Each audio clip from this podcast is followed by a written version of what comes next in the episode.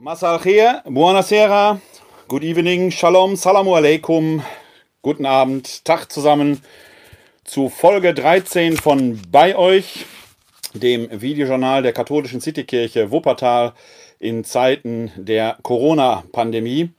Wir schreiben den 31. März 2020 und es gibt wieder einiges Neues zu berichten in diesen Zeiten, äh, sodass wir hoffentlich eine gute Zeit jetzt gleich miteinander haben werden. Heute habe ich die Folge überschrieben mit keine Chance, denn in diesen Tagen ist von äh, vielfach davon die Rede, dass ja jede Krise auch eine Chance ist. Ich persönlich glaube, dass man auch diese Chance, die in der Krise ist, kritisch sehen muss und näher betrachten muss, davon aber später mehr. Wir versuchen ja hier seitens der katholischen Citykirche Wuppertal euch durch diese Zeit äh, der Corona-Pandemie zu begleiten. Ähm, wir sind weiterhin ansprechbar für euch.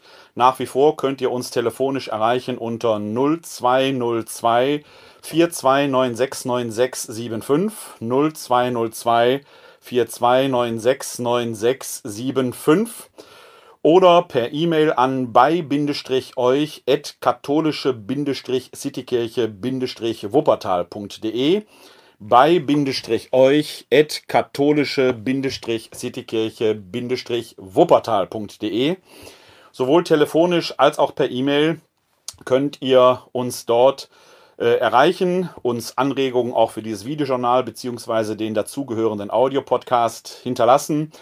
Ihr könnt äh, uns dort aber auch erreichen, wenn ihr äh, Bedarf nach einem Gespräch habt. Einfach weil ihr mal jemanden braucht, um über Gott und die Welt zu reden. Oder vielleicht auch, weil ihr seelsorglich Rat und Hilfe braucht. Wir von der katholischen Citykirche Wuppertal sind weiterhin unter diesen Kanälen für euch da.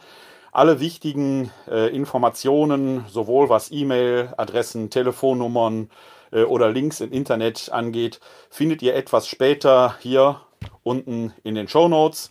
Noch einmal, ich übertrage hier mit einer Mivocam, die erlaubt mir leider nur für die Live-Übertragung eine Zeile zu definieren. Deshalb muss ich die Show Notes etwas später nachreichen. Die wichtigsten Kontaktdaten findet ihr aber nach wie vor unter der dazugehörenden Homepage für dieses Videojournal. Die findet ihr im Internet unter www.kck42.de slash bei euch www.kck42.de slash bei euch. Ich bin äh, mehrfach danach gefragt worden, wofür denn dieses Kürzel KCK 42 steht. Habe ich in einer der vergangenen Folgen auch schon mal erklärt. KCK ist relativ einfach, steht für Katholische Citykirche. Und die 42 ist ein kleiner versteckter Hinweis auf die Wuppertaler Postleitzahl. Die fangen nämlich alle mit 42 an. Und deswegen steht dann KCK 42 für die Katholische Citykirche in Wuppertal. Wir haben da eine eigene Kurz-URL definiert, die wir hin und wieder nutzen eben auch, wenn ihr die Homepage zu diesem Videojournal finden wollt, da findet ihr jeweils die letzte Folge unseres Videojournals und den dazugehörenden Audiopodcast, die Show Notes jeweils zur aktuellen Folge und natürlich die wichtigsten Kontaktdaten, über die ihr uns weiterhin in diesen Tagen erreichen könnt. Wir haben in der vorletzten Folge äh, eine kleine Aktion gestartet, die wurde auch schon von einigen von euch genutzt. Und zwar äh, ist das Ende der derzeitigen Situation ja noch nicht absehbar. Mindestens bis zum 19. April werden wir unter den Ausgangsbeschränkungen leben müssen. Also physische Distanz zu halten, trotzdem die Aufgabe haben, sozial nah zu bleiben. Äh, diese Ausgangsbeschränkungen bedeuten mit zunehmender Länge eine Herausforderung. Mein Eindruck ist, dass das Abenteuerliche an dieser Situation das Neue vorbei ist. Vor gut einer Woche hatte ich äh, hier im Videojournal ja auch noch davon erzählt, dass sich so eine Art Urlaubsfeeling eingestellt hat. Ich glaube, das ist mittlerweile bei sehr vielen verflogen. Man merkt jetzt schon, dass auch doch diese besondere Situation eine Herausforderung bedeutet, auch wenn ich nach wie vor wahrnehme, dass der aller, allergrößte Teil unserer Bevölkerung sich wirklich an die Vorgaben hält äh, und die wenigen Unbelehrbaren, die es gibt, sind mittlerweile, glaube ich, auch im äh, Fokus der Ordnungsbehörden. Ich habe zumindest hier in den letzten Tagen in Wuppertal äh, nichts mehr gehört, dass es da irgendwo zu versteckten Ansammlungen kam. Hier und da hört man das in der Presse noch, dass es in äh, manchen Städten so etwas gibt. Unter anderem soll wohl ein Pfarrer zu einem geheimen Gottesdienst eingeladen haben. Da sage ich wirklich nur, das zeugt von einer so unglaublich großen Kleingläubigkeit, wenn ihr wirklich Gottvertrauen habt, dann kann sich dieses Gottvertrauen nicht in einer banal infantilen und gleichzeitig hochnaiven Weise erschöpfen, nach dem Motto, uns wird schon nichts passieren, sondern wenn ihr wirklich Gottvertrauen habt, dann helft ihr mit Vernunft und Verstand mit, dass wir dieses Virus mit Gottes Hilfe auf diese Weise in die Knie zwingen können. Äh, tut also alles dafür, dass sich die Kurve abflacht. Ähm, es ist wie so oft in diesem Leben, äh, die, die vermeintlich fromm sind, haben letzten Endes dann doch den kleinsten Glauben. Und äh, wer da glaubt, ein System zu unterlaufen zu können, das allen hilft, äh, trägt möglicherweise mehr Schuld am Leid anderer mit sich, als er auf den ersten Blick wahrnehmen kann. Ich nehme wahr, dass die allermeisten Menschen es mittlerweile offenkundig tatsächlich verstanden haben. Gott sei Dank. Gemeinsam können wir diese Sache auf den Weg bringen. Aber trotzdem freuen wir uns natürlich schon auf die Zeit nach Corona. Auch wenn man im Moment noch gar nicht absehen kann, wie diese Zeit sich für uns alle gestalten wird. Werden wir zurück zu alten Gewohnheiten kehren? Wird sich die Welt danach verändert haben? Werden wir eine andere Weise des Umgangs miteinander haben? Das alles ist gegenwärtig Kaffeesatzleserei. In meinen Augen wenn man so auf die Menschheitsgeschichte zurückschaut, haben solche krisenhaften Situationen immer zweierlei mitgebracht. Auf der einen Seite schon den Rückkehr zu alten Gewohnheiten. Der alte Alltag wird in einer gewissen Weise wiedergefunden und doch wird vieles anders sein. Und davon wird auch in dieser Folge die Rede sein. Aber wenn ihr euch schon auf das freut, was ihr nach der Corona-Krise als erstes wieder tun möchtet, schaut mal auf diesen Link, den ihr hier im Videojournal rechts unten seht, www.menti.com. Dort das Passwort 54042 eingeben und dann habt ihr drei Möglichkeiten, oder drei Stichworte, die ihr dort eingeben könnt. Worauf freut ihr euch am meisten nach der Corona-Krise? Dort wird eine Wortwolke draus gebildet, die man, äh, die stetig wächst. Ihr könnt diese Wortwolke sehen auf www.katholische-citykirche-wuppertal.de.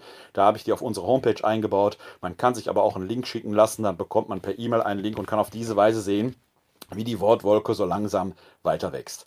Also schaut mal hier unten rein, www.menti.com und dann der Zugangscode lautet 54042. Dann könnt ihr dort euer Votum eingeben. Ja, und für die, die Menti kennen, ich bin da nochmal nachgefragt worden, es ist tatsächlich nur ein fünfstelliger Code und nicht wie sonst üblich sechs Stellen bei Menti. Ich weiß nicht, warum Menti da eine Zahl weniger hat. Es funktioniert jedenfalls mit diesen fünf Zahlen von äh, der großen Solidarität untereinander äh, habe ich schon gesprochen, möchte aber an dieser Stelle äh, auch auf einen Kommentar hinweisen, den heute Katharina Rüth im Lokalteil der Westdeutschen Zeitung veröffentlicht hat, äh, die in der Solidarität tatsächlich einen der wichtigsten Lerneffekte sieht, die wir in dieser Krise schon haben. Und dem kann ich an und für sich eigentlich nur zustimmen. Denn die letzten Monate und wenn nicht gar Jahre waren doch sehr stark gekennzeichnet von einer Entsolidarisierung. Jeder dachte nur an sich und auch das kann man in dieser Krise auf nationaler Ebene vor allen Dingen wahrnehmen. Etwa wenn ein äh, Viktor Orban in Ungarn diese äh, Krise offenkundig nutzt, um seine Macht zu stärken, das Parlament nahezu zu entmachten und auch andere politische Hasardeure, die in Präsidenten- oder Ministerpräsidentenämtern sind, jetzt offenkundig eher ihre tatsächliche Hilflosigkeit äh, offenbaren, die sie durch Großmaulerei bisher verbergen konnten, aber jetzt auch eben keine Antworten auf die Krise haben, die dann tatsächlich in diesen Ländern doch überdimensional Opfer fordert. Wenn man etwa an Präsident Trump in den USA denkt, der noch vor einigen Wochen sagte, er hätte diesen Virus besiegt, er wäre der Stärkste und er hätte das alles im Griff. Die USA hat mittlerweile die meisten Infizierten weltweit, hat China locker überholt, wo die Krise ja ausgebrochen ist. Man merkt also daran, nicht das große Maul zählt letzten Endes, sondern der kühle Verstand und die ruhige Hand. Und da bin ich äh, persönlich, ist meine ganz eigene Meinung, schon froh, dass wir in einem Land leben, in dem nicht politische Hasardeure äh, das Sagen haben, sondern in dem äh, wir in einem Föderalsystem leben, in dem man versucht, verhältnismäßig die Maßnahmen so auszutarieren, dass sie zumutbar, aber eben auch effektiv sind. Aber zum Kommentar von Katharina Rüth heute in der Westdeutschen Zeitung vom 31. März 2020. Katharina Rüth schreibt da, die Corona-Krise hat bei aller Dramatik auch ein paar positive Effekte. Dazu gehören das wunderbare Engagement vieler für gefährdete Personen und Kreativität, mit der Probleme angegangen werden. Ein weiterer Effekt sind die leeren Straßen. Sogar Autofahrer finden das Fahren derzeit angenehmer. Wie erholsam muss es für die Anwohner der sonst stark befahrenen Straßen sein, die Messstelle an der Garte, Klammer auf, die Garte ist ja eine sehr viel befahrene Straße in Wuppertal in der Elberfelder Innenstadt, die Messstelle an der Garte bestätigt, dass derzeit auch die Luft besser ist. Dass dieser Zustand auch nach der Corona-Krise anhält, ist wohl nur ein Wunschtraum. Vielleicht wächst die Erkenntnis, dass die eine oder andere Arbeit durchaus im Homeoffice erledigt werden kann. Auf diese Weise könnte der Verkehr ein kleines bisschen abnehmen. Aber für verlässlich bessere Luft braucht es konkretere Maßnahmen. Die Stadt setzt offenbar vor allem auf saubere Busse und Müllwagen sowie intelligente Ampelschaltungen und investiert dafür viel Geld.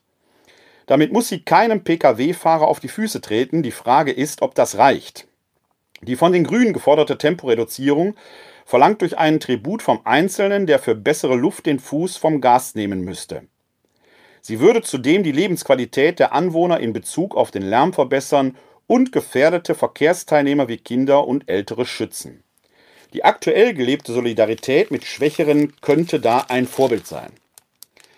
In der Tat, auch dieser Kommentar schaut natürlich in eine Zukunft und äh, ob sich die hier erhofften Dinge als Luftschloss offenbaren oder nicht, wird man sehen können.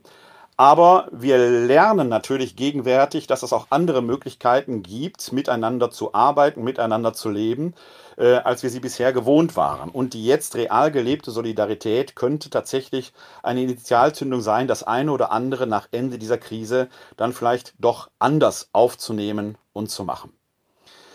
Gelebte Solidarität ist ein ganz wichtiges Stichwort. In vielen Städten wird ja allabendlich, äh, ich glaube um 20 Uhr, für die großen und vielen äh, Helfer geklatscht. Bei Feuerwehr, Polizei, die Pflegerinnen und Pfleger, äh, die in den Tageseinrichtungen für Kinder Notdienste aufrechterhalten und so weiter und so weiter.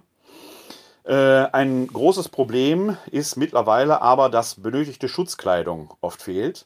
Mittlerweile haben die Verantwortlichen in der Regierung ja auch entsprechende Mengen geordert. Dabei fällt aber auf, dass oft geistig Behinderte so ein bisschen hinten rüberfallen, wie so oft, trotz aller Inklusion.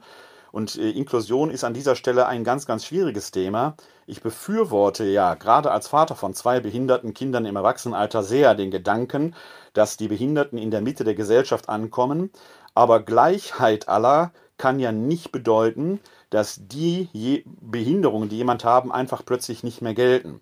Also einfach so zu tun, wir arbeiten und lernen jetzt mal alle miteinander gemeinsam, ohne die entsprechenden Notwendigkeiten und Hilfsmittelförderungen, die da notwendig sind, auch entsprechend bereitzustellen. So kann Inklusion nicht funktionieren. Und das merkt man in diesen Zeiten auch wieder, denn in vielen Heimen für geistig Behinderte, und da weiß ich, wovon ich rede, weil ich Mitglied im Vorstand äh, eines äh, größeren Trägervereins hier in Wuppertal bin, der eine Werkstatt für Menschen mit Behinderungen betreibt und der auch entsprechende Heime betreibt, da kriege ich das live und in Farbe mit.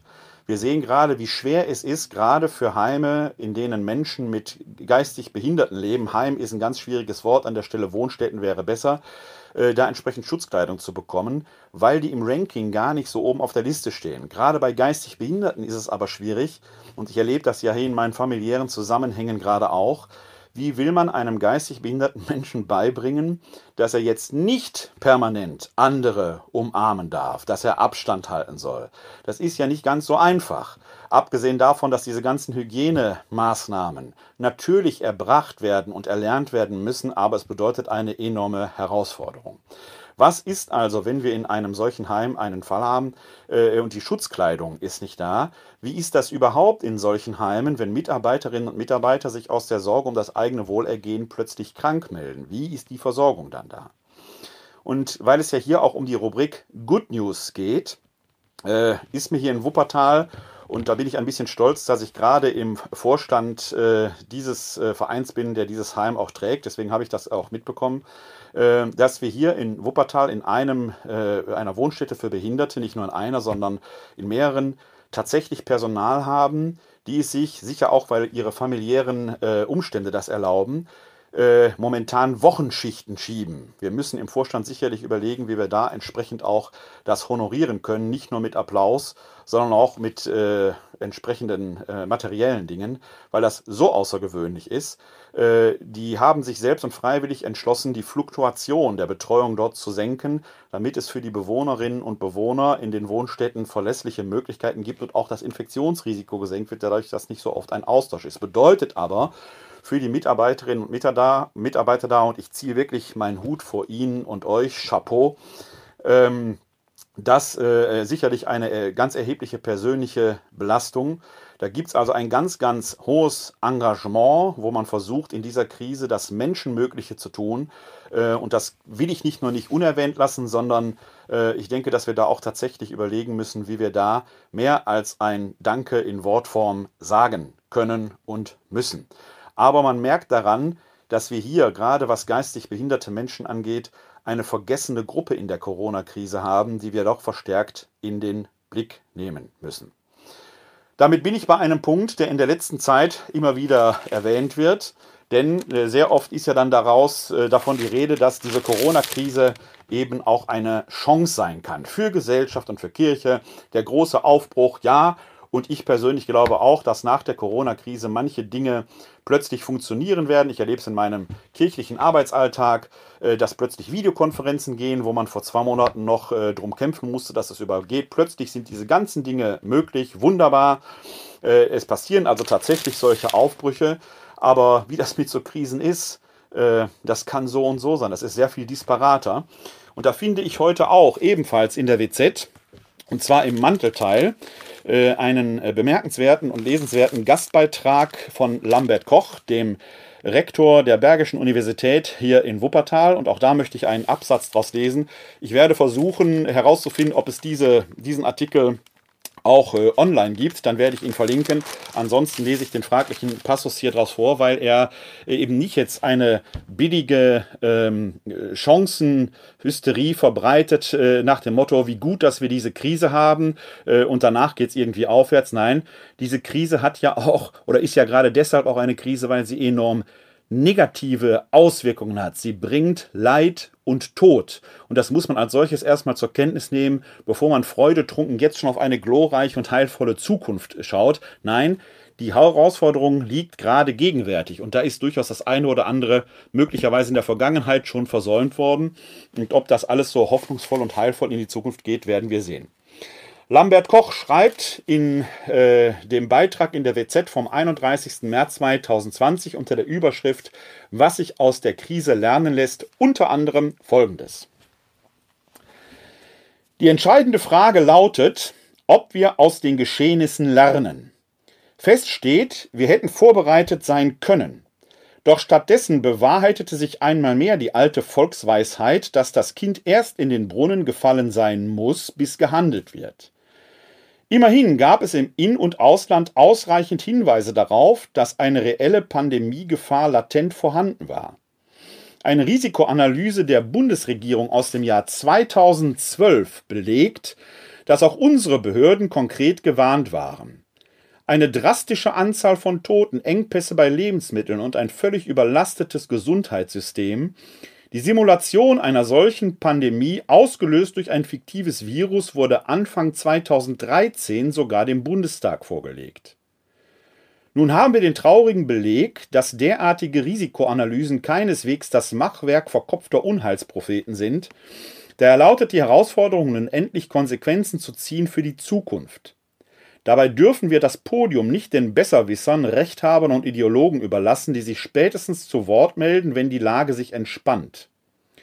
Parteiengezänk, Wahlkampf und Föderalismusstreit könnten leicht überdecken, dass wir für das Aufräumen und Korrigieren den eingangs erwähnten gesellschaftlichen Zusammenhalt weiter benötigen. Pauschale Forderungen werden nicht weiterhelfen, weder von rechts der platte Ruf nach einem wieder stärkeren Nationalstaat mit strengeren Grenzen, noch undifferenzierte Kapitalismuskritik von links, ebenso wenig der abstrakte Appell für neue Lebensstile aus der alternativen Szene. Und dann folgert er daraus, wir brauchen eine Allianz der Vernünftigen. Dem kann man nicht viel hinzufügen, außer dem Aspekt, dass offenkundig viele Vertreterinnen und Vertreter in der Kirche, selbst Bischöfe, in der Diktion von Lambert Koch, der selbst übrigens praktizierender Katholik ist, also weiß, wovon er redet, wenn es um diese Frage ginge, dass wir da etwa zur alternativen Szene gehören, weil es ja um neue Lebensstile geht. Denn allenthalben wird ja da auch der neue Aufbruch gefordert. Und tatsächlich, wenn man da hört, was sowohl aus der digital-ekklesialen Szene kommt, aber auch aus manchen äh, Reihen der episkopal-ekklesialen Szene, die jetzt von einem großen Aufbruch äh, sprechen und äh, irgendwelche Visionen für die Zeit nach Corona formulieren, sei es äh, von äh, eher konservativeren Katholiken, äh, die manche Theologen jetzt auch als Retro-Katholiken bezeichnen, sei es von ganz Futuro-Katholiken, die also progressiv sind. Ich muss an dieser Stelle sagen, ob diese Krise eine Chance für die Kirche ist, ob man darüber überhaupt etwas sagen kann. Wer da unterwegs ist, sollte sich eine Kristallkugel kaufen und da hineinschauen. Er übersieht aber, dass wir mitten in der Krise sind und Leid und Tod, die das Coronavirus über viele Menschen bringt, jetzt eine Herausforderung ist. Was fabuliert ihr über eine Zukunft, die noch gar nicht eingetreten ist, über die man nichts sagen kann? Äh, das ist ein echtes Problem, das nervt und es nervt nicht nur mich, sondern es nervt auch äh, Pfarrer Rote aus München, der in einem Post vom heutigen Tag schreibt, es nervt ganz gewaltig, dass gerade alle möglichen frommen Gott- und Welterklärer meinen mit sanften Worten und niedergeschlagenem Blick darauf hinweisen zu müssen, dass die derzeitige Krise ja auch eine Chance sei, dass sie vielleicht auch ihr Gutes hätte, dass aus dem rechten Blickwinkel betrachtet sowieso alles einen tieferen Sinn ergäbe und so weiter. Ich empfinde solches Gerede und Geschreibe mit Verlaub als abgrundtief zynisch. Man stelle sich mal vor, Johannes hätte unter dem Kreuz mit dem sterbenden Jesus zu Maria gesagt, du wirst schon sehen, das ist auch eine Chance, das hat auch sein Gutes, das hat alles einen tieferen Sinn. Nein, geht nicht, gar nicht. Könntet ihr nicht wenigstens damit warten, nach irgendeinem Sinn dieser Krise zu fragen und zu schauen, ob sie auch eine Chance war und ihr Gutes hat, bis alles vorbei ist. Ja, genau. Ich kann Herrn Rothe nur recht geben. Wer jetzt, und wir stehen am Anfang, die Virologen sprechen von einer Ruhe vor dem Sturm, ihr verpulvert jetzt schon euer ganzes Material, was ihr habt, und fabuliert von einer Zeit in einer Zukunft, die niemand kennen kann. Und das gilt sowohl für die, die die frommen Worte haben und nur wiederholen, was sowieso schon jeder weiß, dass jetzt eine schwere Zeit ist und man durchhalten muss. Das ist keine neue Botschaft. Das wissen die Menschen selbst. Die erleben es ja am eigenen Leib. Habt ihr keine besseren Worte für diese Menschen? Es gilt genauso für die, die jetzt schon von einem tollen neuen Aufbruch träumen und die die Situation der Menschen im Hier und Jetzt gar nicht wahrnehmen. Wo lebt ihr eigentlich, möchte man da fragen. Nein, Weder was die Ehrenamtsfragen der Zukunft angeht, noch was das Digitale angeht. Die ganze Rödelei um gestreamte Gottesdienste. Ihr beschäftigt euch mit euch selbst.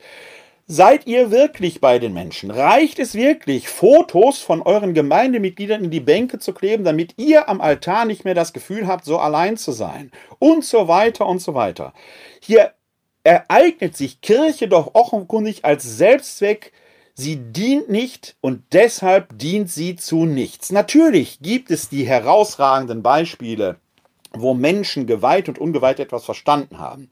Nach wie vor bin ich nahezu begeistert von der Idee unseres Kölner Erzbischofs, das Priesterseminar für die Obdachlosen zu öffnen die sich da duschen können tagsüber, die sich dort entsprechend eine warme Mahlzeit holen können, die sich dort aufhalten können, damit sie tagsüber nicht in den menschenleerer gewordenen Innenstädten um ihr Dasein kämpfen müssen. Nachts finden die oft Übernachtungsmöglichkeiten. Die gibt es, aber die müssen sie tagsüber verlassen, um in diese Lücke hineinzugehen. Und dann auch das Priesterseminar, was ja irgendwo doch ein hochheiliger Ort in einem Erzbistum ist, weil dort die zukünftigen Kleriker herangezogen werden. Das zu öffnen, ausgerechnet diesen Ort. Chapeau, Hut ab. Hier wird nicht geredet, hier wird gehandelt. Hier wird nicht über eine Zukunft fabuliert, sondern hier wird Tempel des, Tempeln des Heiligen Geistes, die leiden, eine entsprechende Möglichkeit geboten. Und das ist ein echter wahrer Gottesdienst in der analogen Welt. Mehr davon möchte ich hinausrufen, anstatt dieses Gefasel, entweder depressiv oder äh, futurologisch in die Zukunft von einer großen Chance. Nein, ob Corona eine Chance sein wird, weiß Kein Mensch, niemand kann das wissen. Und da ist mir heute ein Bild untergekommen, das ich euch äh, zeigen möchte, das äh, einen äh, zwar keinen gefallenen Engel zeigt, aber doch einen Engel, der das Haupt neigt. Eigentlich ein Grabmal äh, in Italien. Aber man könnte auch äh, meinen, dass dieser Engel Gottes sein Haupt erschöpft zu niederleigt, vielleicht sogar mit großem Unverständnis, weil er manches an der Kirche seines Sohnes Jesus Christus, Gottes Sohnes Jesus Christus, nicht mehr zu verstehen mag. Also ich glaube, dass wir da den Blick komplett anders wechseln müssen, dass wir da als Kirche in vielen Momenten in der heutigen Welt nicht so unterwegs sind, wie wir es sein müssen.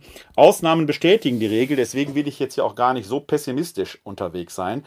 Aber die Worte sollten doch sehr mit Bedacht gewählt werden. Ebenso ist Seelsorge in der Kirche nicht immer nur reden über die Probleme anderer. Das gehört auch dazu, ja. Aber wo sind wir heute Zeuginnen und Zeugen dieses Jesus von Nazareth, der zu den Menschen gegangen ist und in Wort und Tat das nahe Reich Gottes angekündigt hat? Nicht als irgendein Opium für das Volk, nein, gerade in den Leiden der Menschen sich zu ihnen gesellt hat und unter diesen aufrichtend gewirkt hat, nicht als Hinweis auf eine ferne Ewigkeit, sondern als nahes Reich, das sich jetzt und hier verwirklicht. Und deshalb gerade was Kirche, aber auch Gesellschaft angeht. Wir stehen vor einer großen Herausforderung, die diese Corona-Pandemie mit sich bringt. Und diese Herausforderung im Hier und Jetzt anzunehmen, das ist die große, große Aufmerksamkeit. Wir leben also tatsächlich in einer Zeit, die, und da gebe ich Lambert Koch recht, eine tiefe, tiefe Zäsur bedeutet. Auch wenn viele danach in den gewohnten, mehr oder weniger gewohnten Alltag zurückkehren werden, wenn wir uns wieder in Kaffeehäusern treffen können, wenn wir auf den Plätzen nicht mehr Abstand einander halten, sondern uns auch wieder äh, die Hand geben können und so weiter, wird uns diese Zeit ins kollektive Gedächtnis eingebrannt werden. So viel wage ich vorherzusagen. Und es wird eine Zäsur bedeuten, deren Folgen nicht absehbar sind. Manches, glaube ich, wird dann sehr schnell gehen. Wie gesagt, ich habe schon erwähnt, im kirchlichen Bereich ist jetzt plötzlich innerhalb weniger Tage vieles möglich gewesen, wo man vor drei Monaten noch hohe Sicherheitsbedenken hatte. Videokonferenzen, die digitalen Möglichkeiten, äh, die Abstinenz davon, permanent hunderte von Kilometern durch die Gegend zu fahren für eine Besprechung, die man in viel kürzerer Zeit und effizienter auf andere Weise erledigen könnte. All das ist gut und richtig und wichtig. Wir werden im staatlichen Bereich sehen, dass der Breitbandausbau gar nicht mehr lange diskutiert werden wird. Wir brauchen eine solche Infrastruktur. Wir werden im medizinischen Bereich erleben, dass man die pharmazeutische Erzeugung von äh, Medikamenten nicht einfach um Effizienz, aus Effizienzgründen und billiger produzierten äh, äh, Möglichkeiten, produzierenden Möglichkeiten ins Ausland verlagert. Wir werden an dieser Stelle einen enormen Lerneffekt merken, dass es nicht nur um Profit geht, dass reine Profitorientierung auf der anderen Seite Defizite erzeugt und so weiter. Das alles werden werden wir merken. Trotzdem wird es eine tiefe Zäsur sein, nicht nur für die Wirtschaft, die sich nach einer Zeit wieder erholen wird, sondern sie wird auch politisch von großer Bedeutung sein. Äh, Viktor Orban habe ich schon erwähnt, der diese Krise offenkundig nutzt, seine Macht in Ungarn zu stärken und das Parlament nahezu fast ausschaltet. In anderen äh, Ländern kann man Ähnliches beobachten. Aber auch hier bei uns wird ja etwa darüber diskutiert, äh, Handyortungen möglicher zu machen, um Infizierte auf diese Weise besser beobachten zu können. Das wäre die Aufhebung jeglicher Datenschutzvorrichtungen, auf die wir bisher so stolz waren. Wird es die nur zeitlich begrenzt geben oder werden da nicht Gewöhnungsprozesse stattfinden, die darüber hinausgehen? Also, liebe Leute, ihr merkt, diese Krise ist keine Chance, die man jetzt verklären darf. Sie bringt enorme Herausforderungen mit. Und vor allen Dingen leben wir im Hier und Jetzt und Menschen sterben jetzt an diesen äh, Viren, an diesem Virus. Wie kann man da jetzt hingehen und kann dort fromme Worte finden, die in die äh, äh Zukunft reichen, von denen man gar nicht weiß, wie sie sich auswirken werden? Kirche, wo bist du? möchte man da laut ausrufen. Bist du noch bei den Menschen? Dient ihr noch? Erkennt ihr die Zeichen? Habt ihr es überhaupt verstanden? Lernt ihr, was es heißt, wenn es im Buch, des Ko äh, im Buch Kohelet im Alten Testament im dritten Kapitel folgendermaßen heißt. Alles hat seine Stunde, Für jedes Geschehen unter dem Himmel gibt es eine bestimmte Zeit. Eine Zeit zum Gebären und eine Zeit zum Sterben. Eine Zeit zum Pflanzen und eine Zeit zum Ausreißen der Pflanzen. Eine Zeit zum Töten und eine Zeit zum Heilen. Eine Zeit zum Niederreißen und eine Zeit zum Bauen. Eine Zeit zum Weinen und eine Zeit zum Lachen.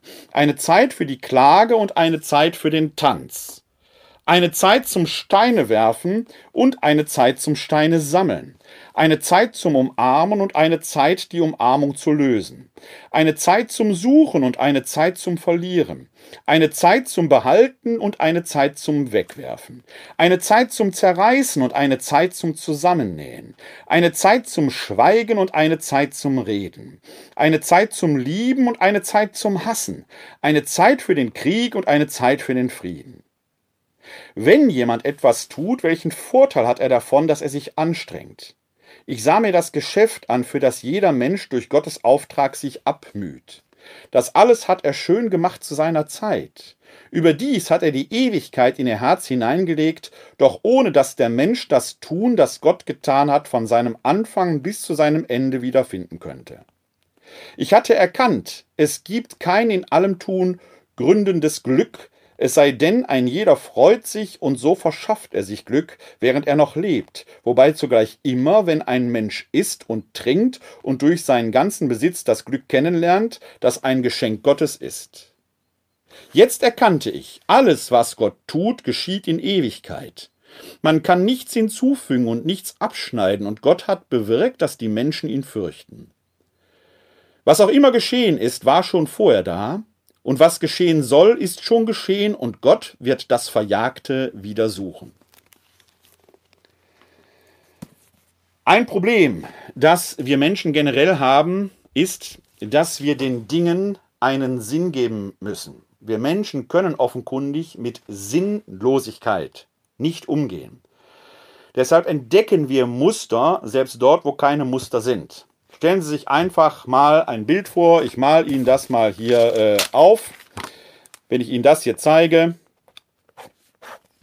ich halte es mal in die Kamera, dann sehen Sie, ich hoffe, Sie können sehen, Sie sehen wahrscheinlich ein Gesicht. Tatsächlich sind es aber nur zwei Buchstaben, nee, nicht zwei Buchstaben, zwei Punkte und zwei Striche, die ich gezeichnet habe. Zufällig in einer Anordnung, die Sie als Gesicht identifizieren. So tickt unser Gehirn. Es entdeckt Muster und versucht diesen Mustern nach Vorerfahrungen, nach Vorurteilen einen Sinn zu geben. Über Vorurteile haben wir in der letzten, einer der letzten Folgen ja hier schon gesprochen. Und das ist die Gefahr in dieser Krise, dass wir die Krise nicht aushalten, dass wir das Leid nicht aushalten, dass wir die offenkundige Sinnlosigkeit, die wir noch nicht bedeuten können, sofort überspielen und in ein positives Nichts hinein überdenken wollen. Wir stehen jetzt vor einer Herausforderung, hier und jetzt den Leidenden und Sterbenden beizustehen und den Hinterbliebenen Mut zu machen. Das ist schwer, schwer auszuhalten, ich weiß, aber das ist die große Herausforderung. Deshalb Liebe Freundinnen und Freunde in Gesellschaft und Kirche, hört zum Beginn dieser Krise, und wir stehen noch am Beginn schon auf zu faseln von großen Chancen, die ihr darin seht, richtet die Menschen auf, dass sie den Blick durchaus nach vorne richten, aber im Hier und heute handeln. Und deshalb steht hier unten dieser Link, dass ihr nach vorne schaut, euch auf das freut, was kommt, aber im Hier und heute lebt und handelt. Im Erzbistum Köln gibt es dazu eine Plattform, die heißt Zusammen gut. Den Link stelle ich euch in die Show Notes.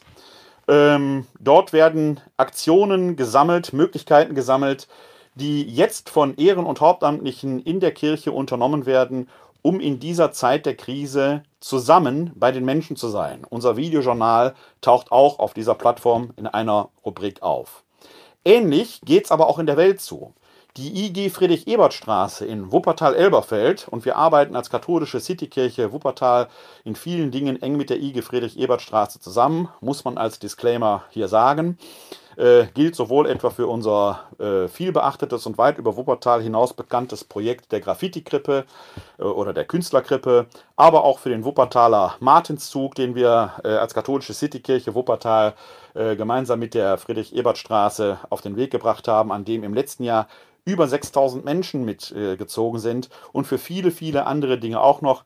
Deshalb ist es mir eine Ehre, äh, Sie auf ein Video aufmerksam zu machen, mit dem die Einzelhändler der IG Friedrich-Ebert-Straße gerade in diesen Zeiten sagen, wir sind weiter für Sie da.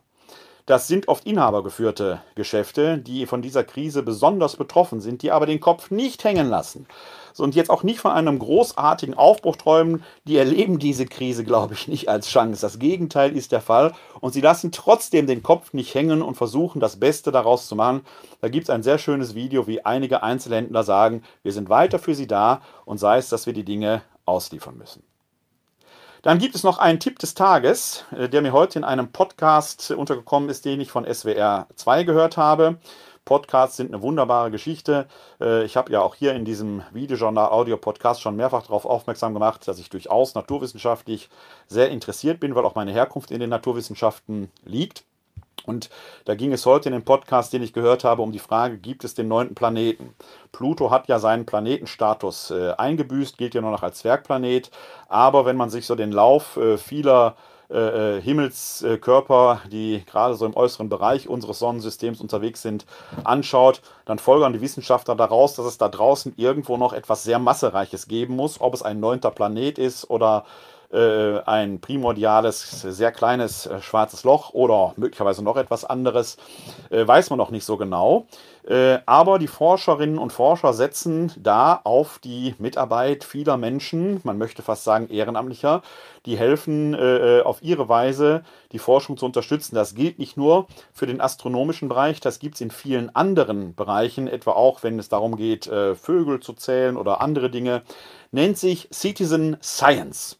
Und das scheint mir doch eine ganz hervorragende Möglichkeit in dieser Zeit zu sein, wo viele Menschen Zeit haben. Wenn sie also Netflix, Amazon Prime oder jetzt den neuen Disney Channel schon leer geguckt haben, äh, äh, wenn sie alles durchhaben, die Wohnung gereinigt und renoviert ist und wenn sie nicht mehr wissen, was sie tun sollen, wäre das doch eine hervorragende Möglichkeit, sich als Forscherin oder Forscher zu betätigen äh, und äh, die Wissenschaftlerinnen und Wissenschaftler zu unterstützen in einem Bereich, der ihnen Spaß macht. Da hat das Bundesministerium für Bildung und Forschung eine eigene Plattform entwickelt, auf der Sie sich mal umtun können. Die heißt Bürger schaffen Wissen. Und da gibt es eine ganze Reihe von Möglichkeiten. Äh, vielleicht finden Sie da etwas, findet ihr da etwas, an dem ihr euch beteiligen wollt, wo ihr im Rahmen eurer Möglichkeiten das eure dazu tut, dass das Menschheitswissen weiter anwächst. Eine ganz besondere Herausforderung, und ich muss jetzt nochmal, und das ist ja, scheint ja das zu sein, was viele Theologinnen und Theologen in diesen Tagen fast am meisten interessiert, äh, wie es mit der Liturgie so weitergeht. Sie ist zweifelsohne eine der ganz wichtigen, Grundvollzüge, die wir als Kirche haben, äh, und der natürlich gerade in dieser Zeit der österlichen Bußzeit, die ja nächste Woche auf das höchste Fest des Kirchenjahres, dem Triduum Paschale, dem österlichen Dreitagefest zuläuft, dass dieses Jahr nicht in der gewohnten Weise gefeiert werden kann. Und da fehlt natürlich etwas eminent Wichtiges. Äh, aber natürlich ähm, äh, muss man da, und das ist dann auch eine Herausforderung, ob das eine Chance sein wird, wird man sehen, äh, wird sich da diese tiefe Zäsur auch zukünftig in der Kirche bemerkbar machen. Wenn das höchste Fest des Kirchenjahres nicht mehr liturgisch so begangen werden kann in der Versammlung, wie wir es gewohnt sind, dann wird das Auswirkungen für die Zukunft haben.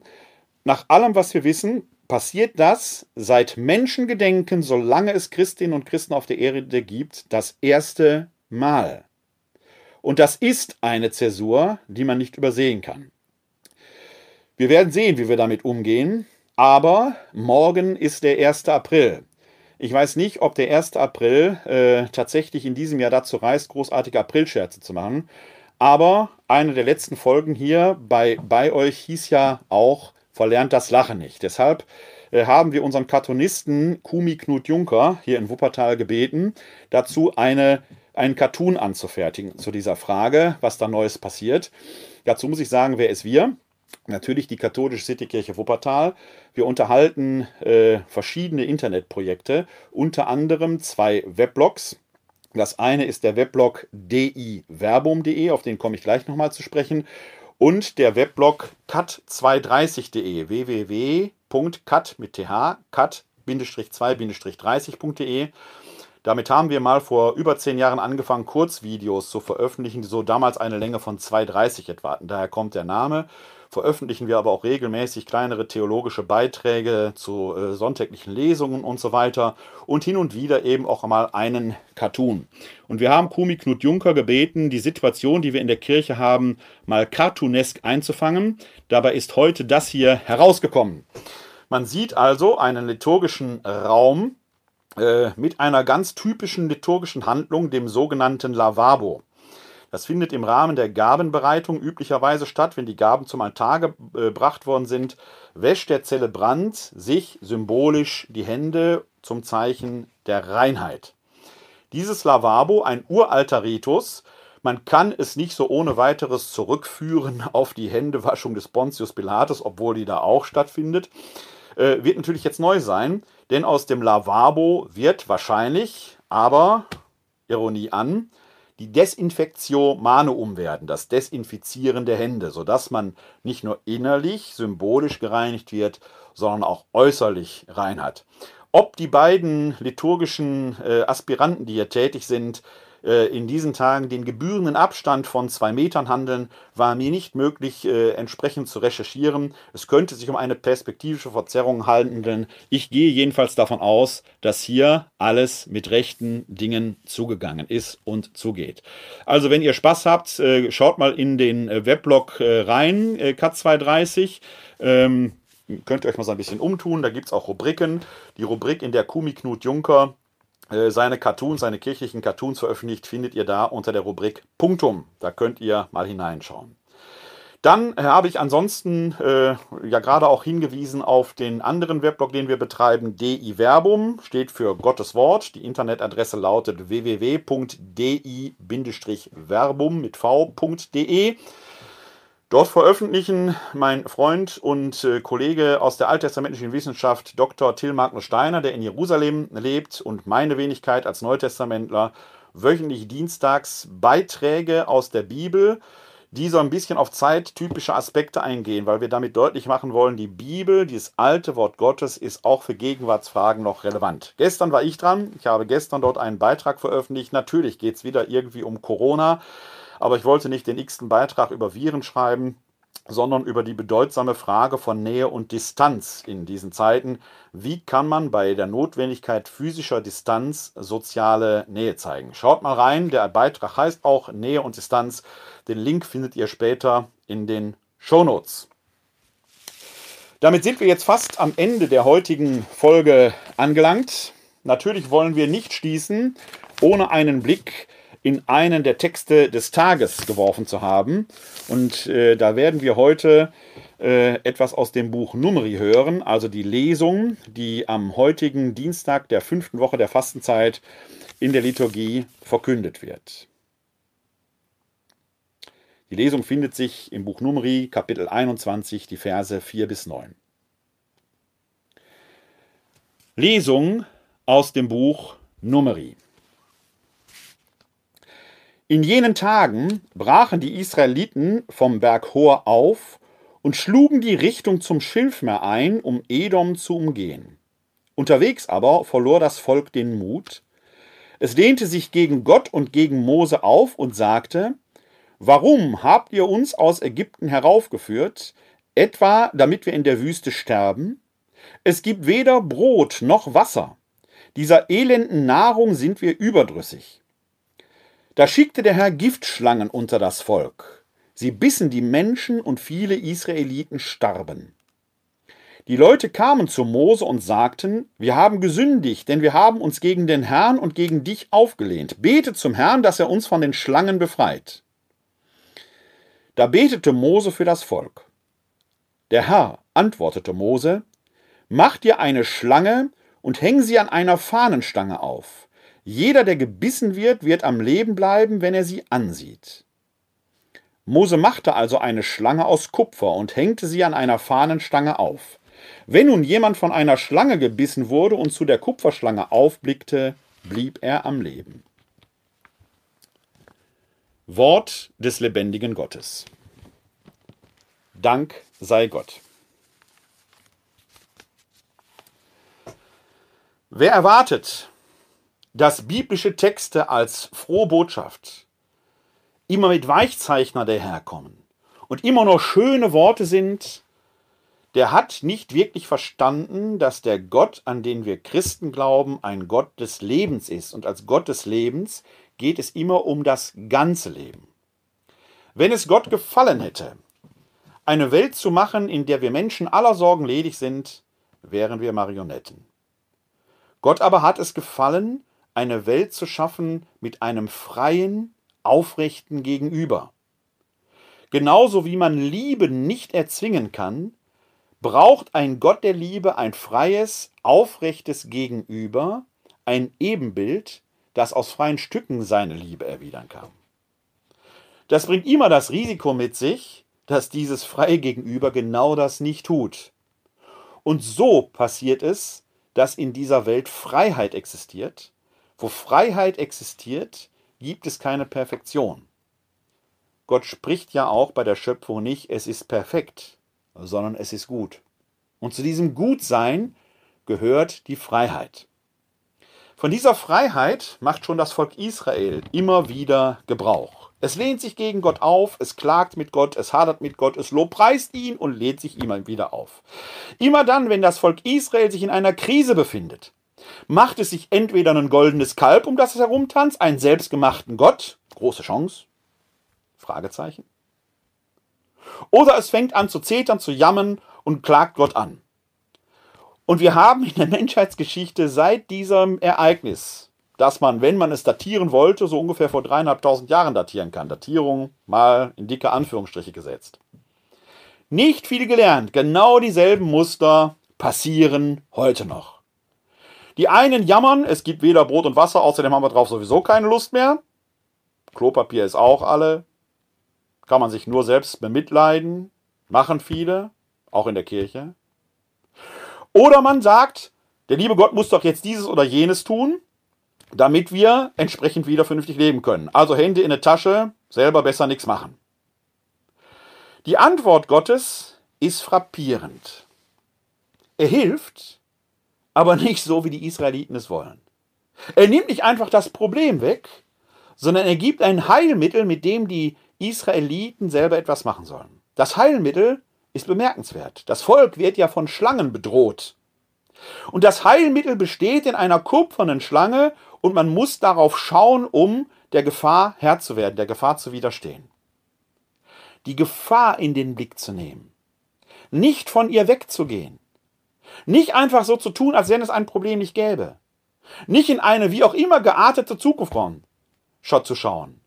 Von Chancen zu faseln die Dinge in den Blick zu nehmen, wie sie sind, die Herausforderung anzunehmen, im Hier und Jetzt, sich dem Leben zu stellen in allen Höhen und Tiefen, und im Moment ist eine tiefe, eine Krise angesagt. Darin wird Heilung möglich.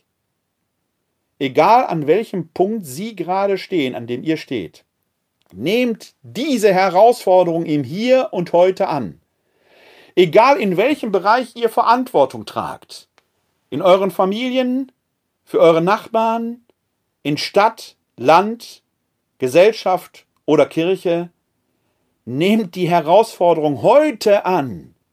Handelt jetzt. Denn jetzt, hier, seid ihr gefragt. Den Blick auf die Gefahr zu werfen, macht die Gefahr nicht kleiner. Aber die Herausforderung als solches wahrzunehmen, ist der erste Schritt, der Krise Herr zu werden. So wollen wir am Abend des 31.03. schließen, indem wir den Segen Gottes gleich uns zusprechen lassen. Und wie in den letzten Folgen selber, gestern habe ich mich ja mal an einer Strophe ein bisschen versungen, tut mir leid, aber ich glaube, ich habe es wieder wettgemacht äh, möchte ich heute einen alten Hymnus aus dem kirchlichen Abendgebet der Komplett singen.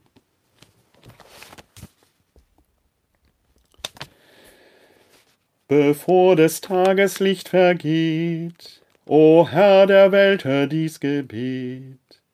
Behüte uns in dieser Nacht durch deine große Güte und Macht. Hüll Schlaf die müden Glieder ein, lass uns in dir geborgen sein, und mach am Morgen uns bereit zum Lobe deiner Herrlichkeit. Dank dir, o Vater reich an Macht, der über uns voll Güte wacht, und mit dem Sohn und Heiligen Geist des Lebens Fülle uns verheißt.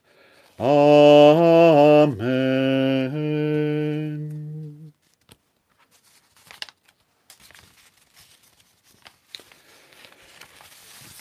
Der Herr segne uns, er bewahre uns vor Unheil und führe uns zum ewigen Leben. Amen.